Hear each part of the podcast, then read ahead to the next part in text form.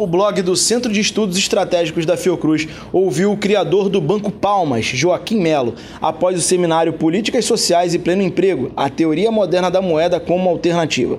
Joaquim sublinhou que a proposta apresentada no evento reiterou o pensamento da rede brasileira de bancos comunitários no Brasil, que a economia deve estar sempre a serviço da demanda social e dos direitos humanos.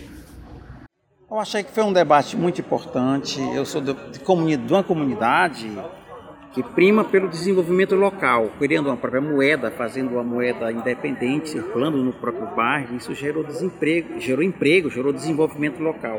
Então o debate hoje gerou, o professor Rei trouxe esse elemento, os outros professores também, dessa autonomia do gasto público de um país que se torna soberano, que determina que o seu gasto está a serviço do social, do desenvolvimento. É isso que a gente pensa. Eu acho que ao ser humano, sociedade, ela é o centro de tudo. Por isso que nós nos colocamos no campo da socioeconomia solidária, que a sociedade é quem manda na economia.